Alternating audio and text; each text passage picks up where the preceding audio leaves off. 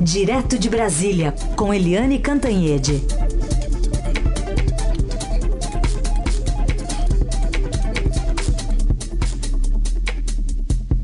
Tudo bem, Eliane? Bom dia. Bom dia, Carolina. Bom dia, ouvintes. Tudo bem? Estou um pouquinho gripada, mas acho que tá bem, tá bem. Tá um é, dia bonito em Brasília. A voz, a voz não está denunciando a sua gripe ainda, né? mas, enfim, é, que você se restabeleça rápido. Vamos começar falando sobre a grande notícia, né? Que a gente tem desde ontem e hoje a repercussão está bastante grande. Inclusive a capa do Estadão de hoje sendo que um dos presos, né, sob suspeita de hackear o celular do ministro Sérgio Moro, entre outras autoridades, afirmou investigadores que deu acesso às mensagens capturadas legalmente ao jornalista Glenn Greenwald, né, do site The Intercept, essa reportagem do Fausto Macedo da Andresa Matais. E aí, eh, a gente já viu ontem, inclusive nas redes sociais, o próprio ministro Moro eh, fazendo essa correlação, né, de que eh, foram os dados vazados a partir desse grupo e aí já se, se dirimindo de qualquer culpa ou de é, faturando em cima dessa informação. Queria uma avaliação sua sobre a posição do ministro Moro.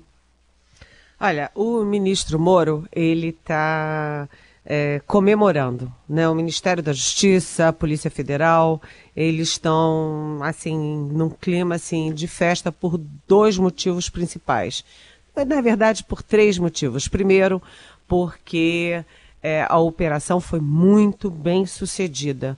Carolina, eu tinha conversado na Polícia Federal, eles estavam preocupados porque, imagina, hackers desse nível, né, uma operação super complexa, você descobrir, rastrear tudo até chegar nos verdadeiros responsáveis. E até que a Polícia Federal foi rápida né, foi bem rápida, chegou nos quatro é, principais suspeitos, estão todos presos em Brasília. Então, um ao êxito da operação. Segundo, porque agora o Moro inverte né, a, a história toda, porque até agora ele estava ali na defesa, porque ele estava sendo atacado e estava na defesa ali, com as conversas ali reveladas entre ele e o procurador Deltan Dallagnol, e agora inverte, porque ele sai da defesa e parte para o ataque. Você vê que a reação dele ontem, não apenas nas redes sociais, mas também nas conversas que ele teve no Ministério com a própria equipe, o que, que ele diz? Que os sites que estão é, divulgando aquelas conversas todas agiram dando crédito a bandidos, a criminosos. Então ele inverte aí, ele ganha é, discurso para reagir a essa onda toda contra ó, as conversas, as revelações é, das mensagens entre ele e o Dallagnol. É, e terceiro lugar é o seguinte, é que essas investigações continuam. Os, a PF demorou ontem horas, horas e horas copiando os arquivos, ontem e anteontem, é, que envolvem quase mil pessoas, inclusive dos três poderes, executivo, legislativo, judiciário, e jornalistas. Né? Então, eles já é, eles têm aí bom material e estão descobrindo quem eram esses hackers né, aquele casal que foi preso, são, a gente lembra que são quatro, a base deles era Araraquara e Ribeirão Preto, e eles. É, eles também, é, dois deles, que é o casal, foram presos em São Paulo. E esse casal, eles tinham uma renda em torno de 5 mil reais, trabalhando com eventos, com shows, e movimentaram duas vezes, em dois momentos diferentes, 627 mil reais. Então, quem tem renda de 5 mil movimentar 627 mil tem que explicar, tintim por tintim, de onde que veio essa diferença toda. É, agora, o chefe disso tudo está sendo considerado, quer dizer, o cabeça desse, dessa organização está sendo considerado Walter Delgatti. É, e aí, olha só que prato feito para o Moro e para a Polícia Federal, para o discurso do governo. É, ele tem passagem pela polícia por estelionato, por falsificar documentos e até por roubo.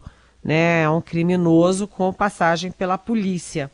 E aí é, você vê o seguinte: é, a grande dúvida é do Moro, da polícia, é, do governo, enfim, é esses hackers eles agiram por conta própria, eles estavam lá hackeando, chegaram nessa turma toda da, justamente da Lava Jato, porque tem o Dallagnol, tem o Moro, tem é, juiz, tem delegado, tem os jornalistas que atuam nessa área.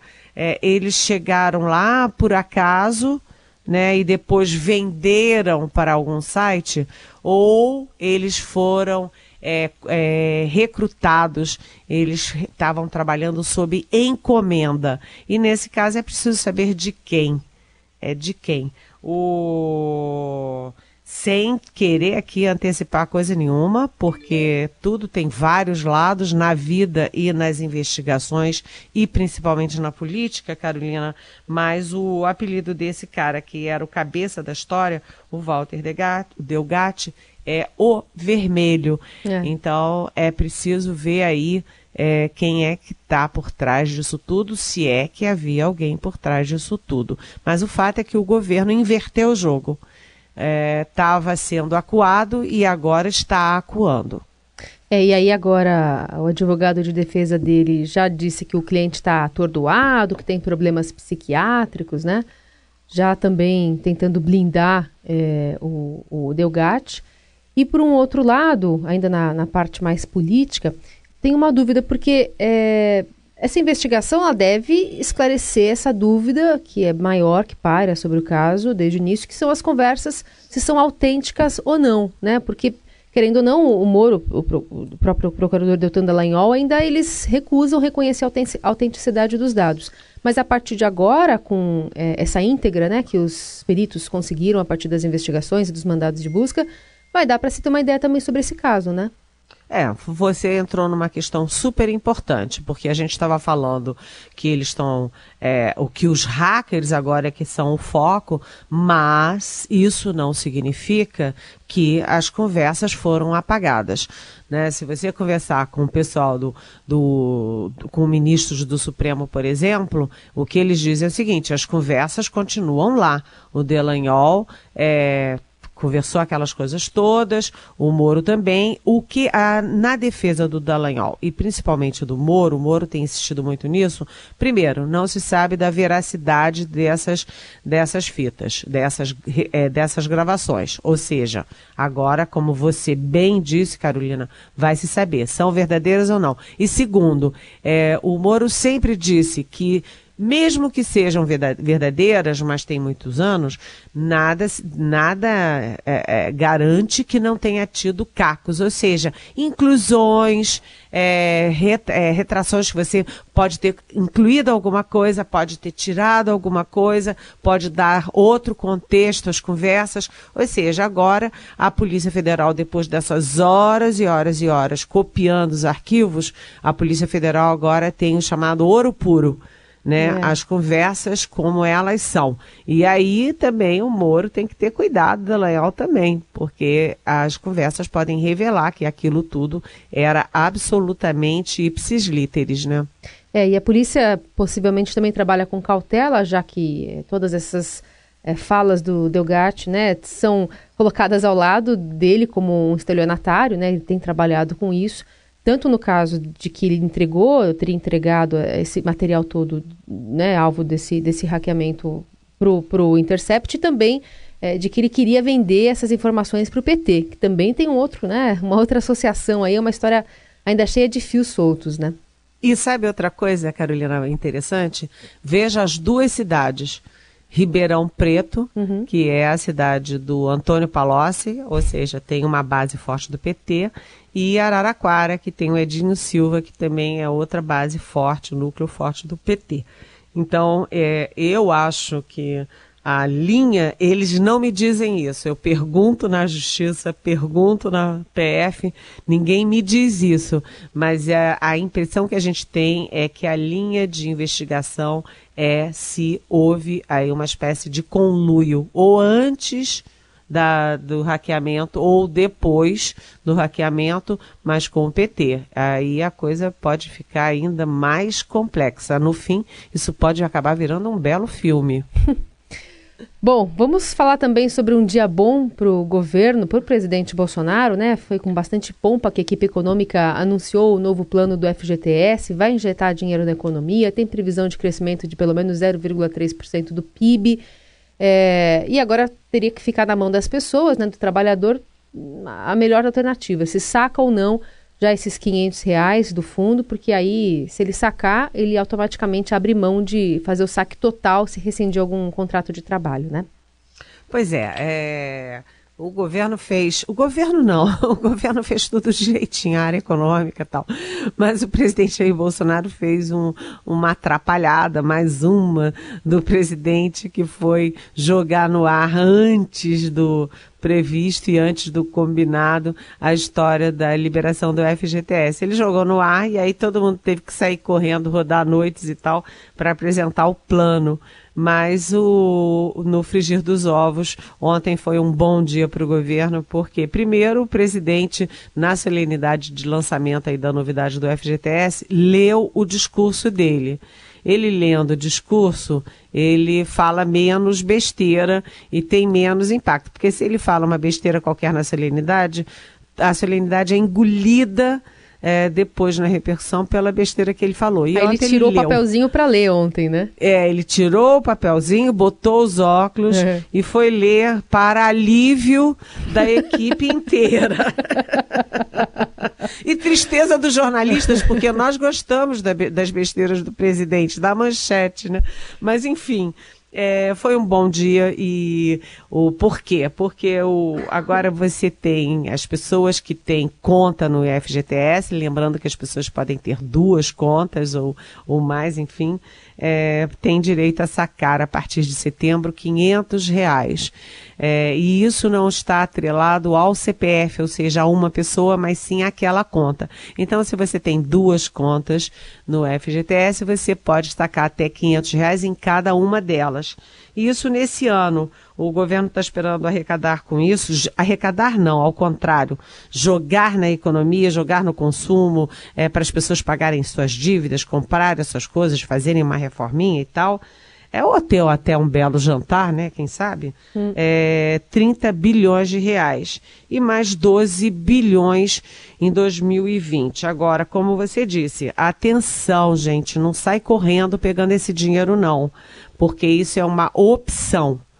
É, por exemplo, a partir do ano que vem, você opta ou você tira é, sua parte lá na sua, sua pequena parte de que você tem direito no, na data do seu aniversário, ou você guarda como se fosse uma poupança para quando você se aposentar ou quando você for demitido, se você for demitido em algum momento. Então aquilo é uma poupança que você não gasta, é uma poupança compulsória. Quem tirar automaticamente está fora dessa poupança e entra em outro regime. De qualquer jeito, é o seguinte: é muito bom quando você não tem, você recebe um dinheiro não esperado. É, 500 reais foi considerado muito pouco, foi uma surpresa negativa, porque criou-se aquela expectativa. Liberar o FGTS. Aí você tem lá 120 mil reais no, no FGTS. Oba! Tenho 120 mil reais. Aí vem, não, não, é só 500 reais. Então, no primeiro minuto foi isso, mas no frigir dos, dos ovos, todo mundo ficou. A sensação é de que as pessoas estão dizendo: puxa, vem aí 500 reais. Lembrando que 80% das contas, segundo o governo, tem até 500 reais. E além disso, tem PIS-PASEP, que começa a ser liberado hoje. É, são dois pagamentos, um abono salarial de até 998 para quem teve carteira assinada em 2018 é, e tem aquele rendimento anual é, para quem trabalhou com carteira assinada de 71 a, 90, a 1988 e nunca retirou os recursos. Agora é uma outra, outra, outra alerta. É, só para terminar, gente, o FGTS rende muito pouco rende menos do que a poupança, menos do que a inflação. Quem tem dinheiro no FGTS, aquele dinheiro é seu, não é do governo, não é da Caixa Econômica, não é de ninguém. Quem tem dinheiro no FGTS está com rendimento muito pequeno. Então, quem tira o dinheiro tem a chance de aplicar melhor de fazer outra aplicação em, em alguma coisa que renda melhor. Então pense bem e faça o que é melhor para você. Aliás, eh, ontem fiquei de olho na, nas falas da equipe econômica, né, sobre como eles estavam apresentando esse plano e em diversos momentos, né, diversas pessoas que tomaram a palavra lá, eh, fizeram questão de ratificar que aquilo não era de improviso, né, Eliane? Que não era nada ajambrado, que eles tinham aquilo programado há muito tempo e rebatendo, até criticando às vezes a imprensa, dizendo que, enfim, 500 reais era melhor porque de fato atendia boa parte da população. Eu achei é, um discurso bastante agressivo nesse sentido, né? Para respaldar de que eles estavam debruçados a isso há muito tempo. Você percebeu também essa. Você teve também essa avaliação? Com certeza. E você sabe que eu fiquei até pensando, puxa, eles estão respondendo a mim. Porque Não só, né? Mas também. Não, eu tô brincando, né? Mas eu dizia, ih, parece que eles estão falando comigo. Por quê? Porque o Bolsonaro falou, ah, vai ter a liberação do FGTS. Aí todo mundo, opa! Saiu todo mundo correndo tal. E aí o Paulo Guedes arrancou os cabelos, o, o Onix Lorenzoni também, porque o plano não estava pronto, não estava maduro para ser anunciado. E a expectativa. De fato que... não estava, né? De fato. Não... De fato não estava. É. Tanto que não foi anunciado nos 200 dias é, é. Né, do governo. Não estava. E agora o governo diz que estava sim. Estava assim. Não, na verdade, havia estudos desde maio né? O governo vinha, o, a área econômica vinha fazendo estudos, vinha tendo reuniões, vinha, mas só saiu ontem, assim, a toque de caixa com gente varando à noite, porque o presidente jogou no ar. É. Jogou no ar, criou a expectativa e depois de criar a expectativa, todo mundo teve que sair correndo atrás. E a outra coisa é a seguinte, é, 500 reais, a expectativa que o presidente criou é liberar o FGTS. É, é muito diferente é. de liberar 500, até 500 reais do é. FGTS, vamos combinar. Uma coisa é você pegar os seus 120 mil reais e, sei lá, reformar a casa, comprar um apartamentinho, ou sei lá, não sei. Mas outra coisa é você ter 500 reais, que é. para quem ganha pouquinho é dinheiro sim. Mas quem quem um salário alto, 500 reais, dá para um jantar caro, né? Então, o, o, a verdade é o seguinte: quando você, eu tive a mesma impressão que você, ficou todo mundo tentando combater, criticar a imprensa, responder à imprensa, mas na verdade aquilo tudo foi para resolver um problema criado pelo presidente, que criou duas expectativas, de que era liberar tudo, de que era liberar logo. E, na verdade, não era bem assim, né? Eliane, ontem eh, a gente teve notícias né, sobre as tratativas que o governo federal tem tido com uh, os caminhoneiros, né? São diversas reuniões desde segunda-feira para tratar sobre essa ameaça de greve. E ainda nesse caso, ontem o ministro Tarcísio acabou uh, falando sobre o assunto, né? Como é que estavam essas tratativas e também delimitou um calendário para a semana que vem. Vamos ver. A partir do momento que você gera o consenso, você estabelece um patamar de valor que efetivamente vai ser praticado, que foi o que não aconteceu até agora com a história da tabela de frete. Quer dizer, se gerava um valor que não era realmente pago, não era fiscalizado, etc. Ministro da Infraestrutura, Tarcísio Freitas, falando sobre essas diversas é, categorias né, que representam os, os caminhoneiros, né, Eliane? Olha, essa essa questão dos caminhoneiros é uma questão muito importante. A gente lembra que os caminhoneiros tiveram o poder e a capacidade de parar o país no ano passado. Você viu, lembra, Carolina, que eles interromperam é, o fornecimento de gasolina os postos com aquelas filas quilométricas, é, de, o fornecimento de diesel, o fornecimento de legumes, frutas, verduras, enfim, eles fizeram uma atrapalhada danada e, inclusive, por causa daquela ação deles, eles conseguiram interromper aí, prejudicar ainda mais a retomada do crescimento econômico. Ou seja, eles podem fazer um estrago danado num país que depende né, assim, mortalmente da, das estradas, porque não tem ferrovias, não tem outras formas de transporte. E o governo se preparou bem dessa vez, porque o GSI, o Gabinete de Segurança Institucional, eh, vem fazendo reuniões já há bastante tempo com as áreas envolvidas, inclusive com o Ministério de Infraestrutura, para não ser pego de calça curta, como foi pego o governo Temer. Então, é, já vem tendo, discutindo as possibilidades, rastreando, é, rastreando os movimentos, monitorando, para não ter, de repente, a gente amanhecer, o país amanhecer com uma nova greve.